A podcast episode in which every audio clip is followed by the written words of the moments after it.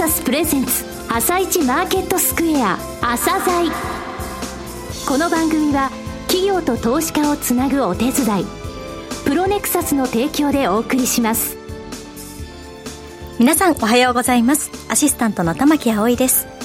それではスプリングキャピタル代表チーフアナリストの井上哲夫さんと番組を進めてまいります。井上さんよろしくお願いします。よろしくお願いします。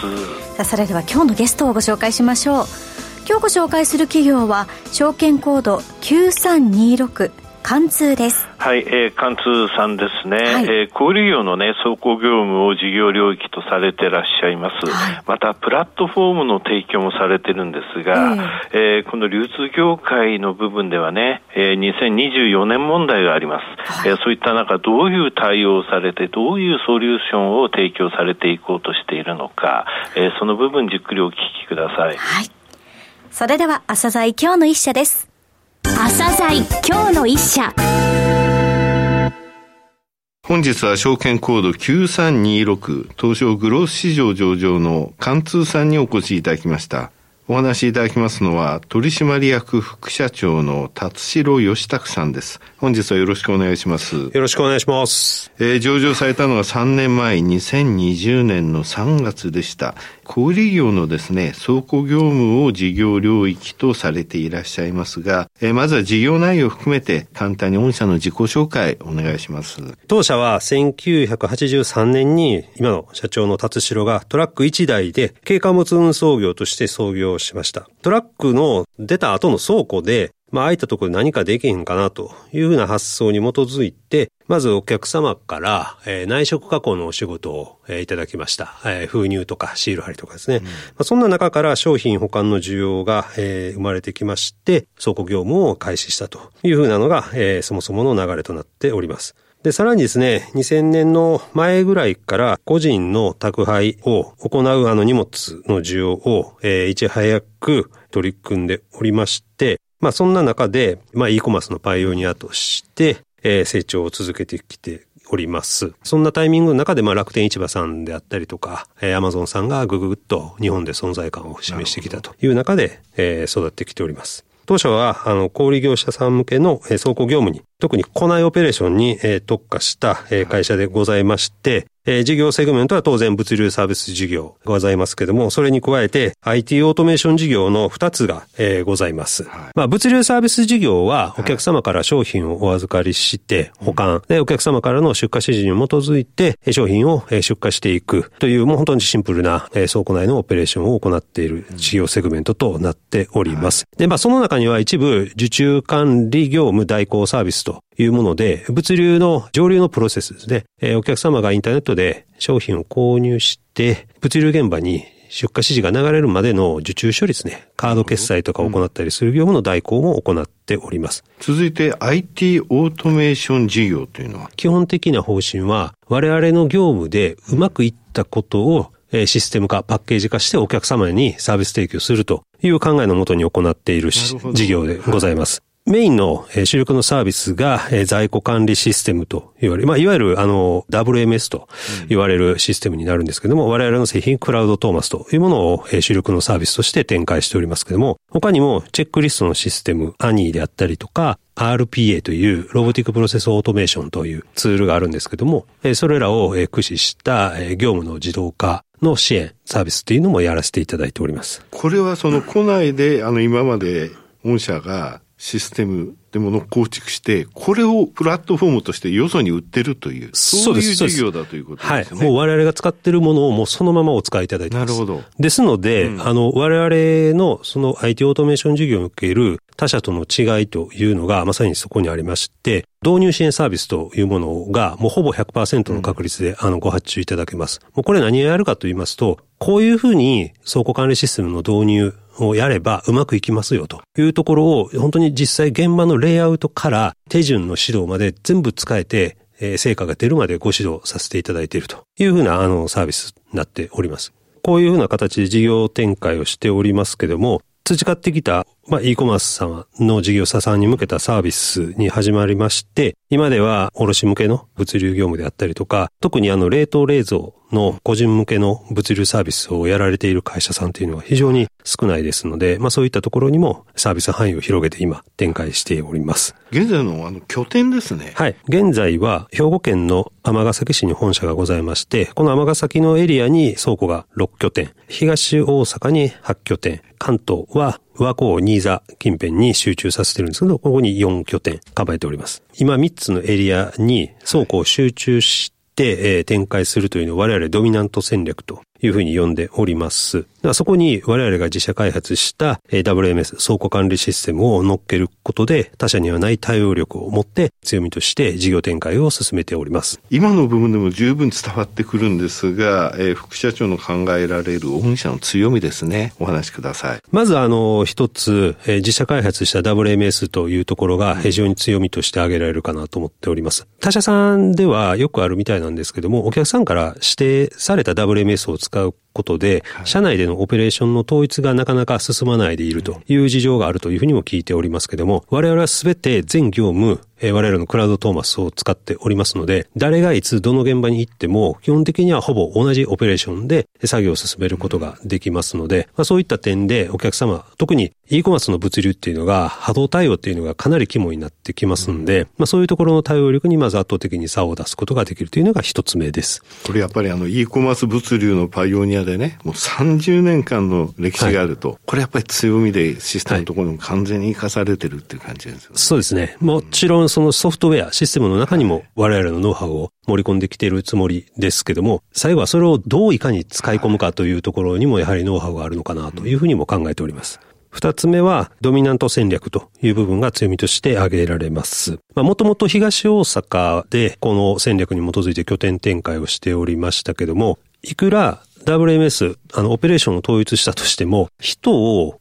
積極的に動かすことができなければ、あの、そもそもお客様の波動対応が難しいという部分がありますので、我々はもう本当拠点を歩いてとか自転車で行けるぐらいの距離で集中的に展開してまいりました。まあ、これによって、今でも日常的にここからこっちの拠点で人が足らないと。いや、こっちは空いてるぞというふうになれば、あの、即座にあの人を動かすというふうなことで、人の流動性をしっかりと高めるというふうな戦略をとっております。で、これによって、その地域で結構有名になるんですね。はい。はい、まあ、そういうことで採用であったりとか、まあ、福利構成も非常にやりやすくなってきておりますので、まあ、我々の内部的な部分でも、あの、効果はあるのかなというふうにも思っております。はい、また、対輸送業者さんとの関係性っていうのは我々非常に重要でして、我々自身はトラックを持たないという戦略をとっておりますので、この輸送会社さんとのその交渉力をあの持つためにも、東大阪の中でも存在感を持った形で、え交渉することができるし、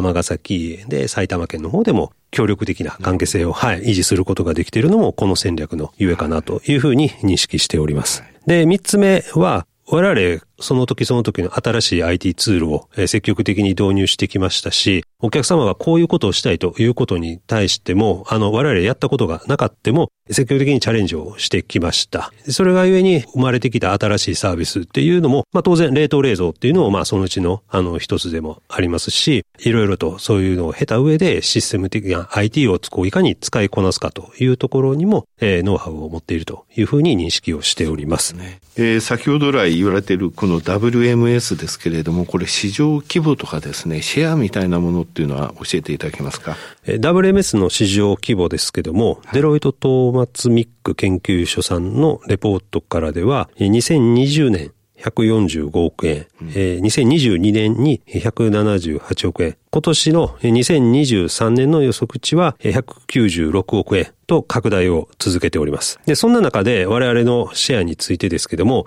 まず2022年度のシェアは約2%、金額ベースの前年比成長率は約156%と、業界の中ではぶっちぎりのあの1位を記録しておりまして、まあ、今後ですね、今は少ないシェアですけども、拡大していくというところにご期待いただければと考えております。あの、成長戦略をこれからお聞きしたいんですが、その前にあの、まず市場環境なんですが、2024年問題ってありますよね。うん、ここのところからちょっとお話しいただけますかね。現在、業界は働き方改革関連法によって、2024年の4月1日以降、自動車運転業務の時間外労働時間が年間上限960時間に制限されることによって生じる、いわゆる物流2024年問題に直面しています。このことは、あの、ドライバー不足をそのまま、えー、意味するんですけども、えー、食品の冷凍冷蔵については、このほか、えー、高齢化に伴う高齢化社会の到来と、えー、食品 EC 化率の上昇、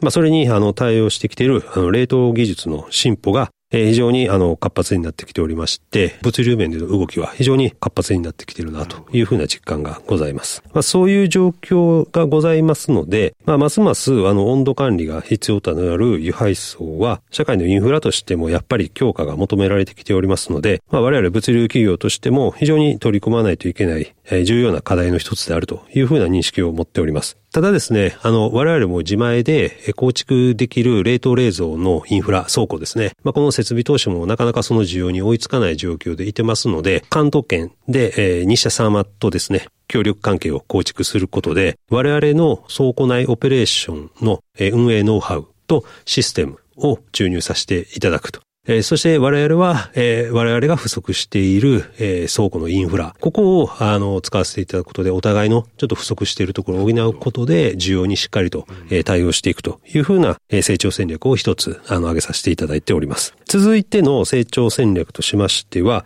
まあ、IT オートメーション事業におけるエコムスの開発、導入、外販を一つ大きな目玉の成長戦略として、えー、我々今位置づけております。会社の説明のところで少し触れた受注管理業務ですね。はい、ここの部分を完全自動化を目指していくという、えー、システムとなっております。これまでは、あの、決まった時間に受注して、はい、まあ、その時間に合わせて作業を行っておりましたので、空き時間というのがどうしてもやっぱり生まれてきてたと。で、我々は日々人員配置を行うことで、その空きを極力少なくするというふうな取り組みをしておりましたが、限界があると。で、この完全自動化が実現すれば、えー、24時間365日自動で受注処理を行うことができますので、物流に使う時間が増加して、生産性、キャパシティの増加が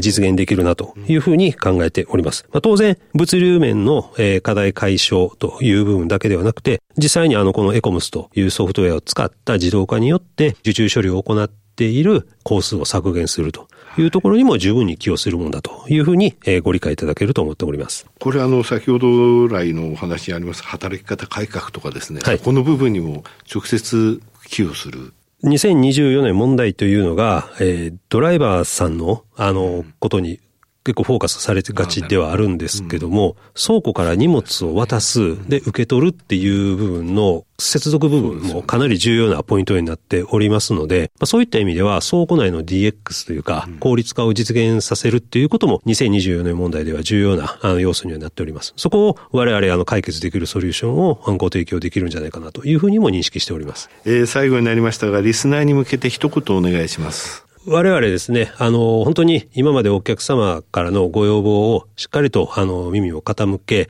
まあ IT ツールを使いこなしながらではありますけども、本当にあの泥臭くですね、現場で汗かいて、一生懸命お客様のご要望にお答えするということを目指してやってきておりましたし、あの、これからもそういう方針でしっかりと事業展開を進めていきたいと思っております。当然、物流というカテゴリーで事業をやっておりますので、まあ来期いきなりそこの部分が倍になるかというふうなことはなかなか難しい側面はあるんですけども、逆にあの、安定的にあの、事業成長を実現させていくことができるというビジネスであるという部分も、あの、ご理解していただければと思っております。爆発力、成長性っていう部分に関しては、我々もう一つの事業セグメントである IT オートメーション事業がしっかりと、あの、その役割を担ってくれるかなというふうに思っておりますので、まあ、安定性と成長性をしっかり兼ね備えた会社として、あの、引き続き貫通のことを見ていただければありがたいかなと思っております。えー、達志郎さん、本日はどうもありがとうございました。ありがとうございました。今日の一社、貫通をご紹介しました。さらに井上さんにお話しいただきます。はい、えー、2024年問題が物流にはありますと、はい、えー、そういった中ね、食品の EC 化率っていうのは上昇しているということですよね。はい、これはあの、冷凍冷蔵のね、えー、強配網の構築っていうところを一つ社会問題として考えましたと。えー、そのため温度管理とこれからも非常に大切なんだと。そこの部分、えー、パートナーをね、えー、探して、その企業と一緒にスピード感を持って進めていくっていう方針ですよね。あともう一つ、受注管理システム、エコムス。これもね、え庫内におけるですね、え受注管理、それから、えいわゆるそのその他の作業に割く時間が効率的に作れるというので、え業界のね、問題に対してソリューションを提供する。はい、この2つの成長戦略っていうのはね、これからのカテゴリーの中でですね、事業カテゴリーの中でも注目する点です。はい、安定と成長両方を備えた貫通ということでした。はい、えこれからも、えこのですね、ソリューションの提供を見守っていきたいと思います。はい。今日の一社は貫通をご紹介しました。それでは一旦お知らせです。スクロージャー IR 実務支援の専門会社プロネクサス。上場企業のおよそ6割2200社をクライアントに持つ。これはアジア証券印刷の時代から信頼と実績を積み重ねてきたからこそ。さらにプロネクサスが目指すのは企業と投資家をつなぎ日本の株式市場を活性化させることです。プロネクサス私たちは個人投資家の皆さんを応援します。井上哲夫今日のストラテジー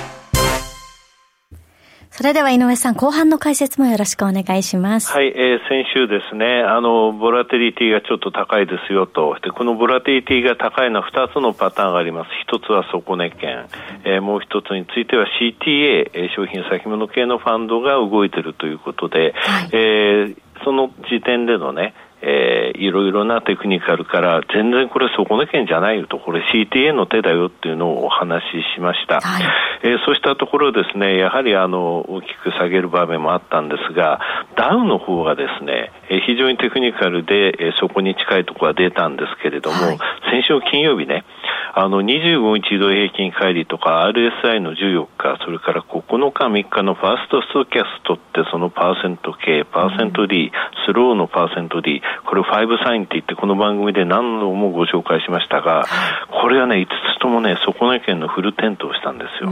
で、これいつ以来かというと、去年の9月26、27日以来1年1ヶ月ぶりだったんですけども、じゃあその時どうだったかっていうと、1日、えー、自立反発で550ドル上げて、その後2日で960ドル下げて、その後2日で1600ドル上げて、その後4日で1100ドル下げてる。まだボラティリティっていうのは、そこからも、えー、大きく、えー、低下するってことなく、ボラティリティは増したってことなんですよね。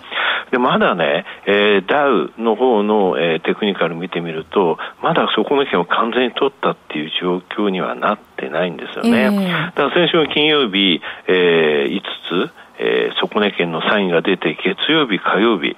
2日間、今朝までね、635ドル上昇してますけども、ダウ、事実反発の動きで底値の確認ができないということなんですよ。大体あと1週間ぐらいはね、こういう状況続くと思います。グローバルマクロっていうね、あこの資産に行きましょうっていうのは、そういう大きな戦略を取るファンド、これはね、まだリスクオフの状態から何も変わってないので、はい、そういったところを考えますと、まだちょっとリスクテイクするには厳しい場面かなと思います。うん、はい。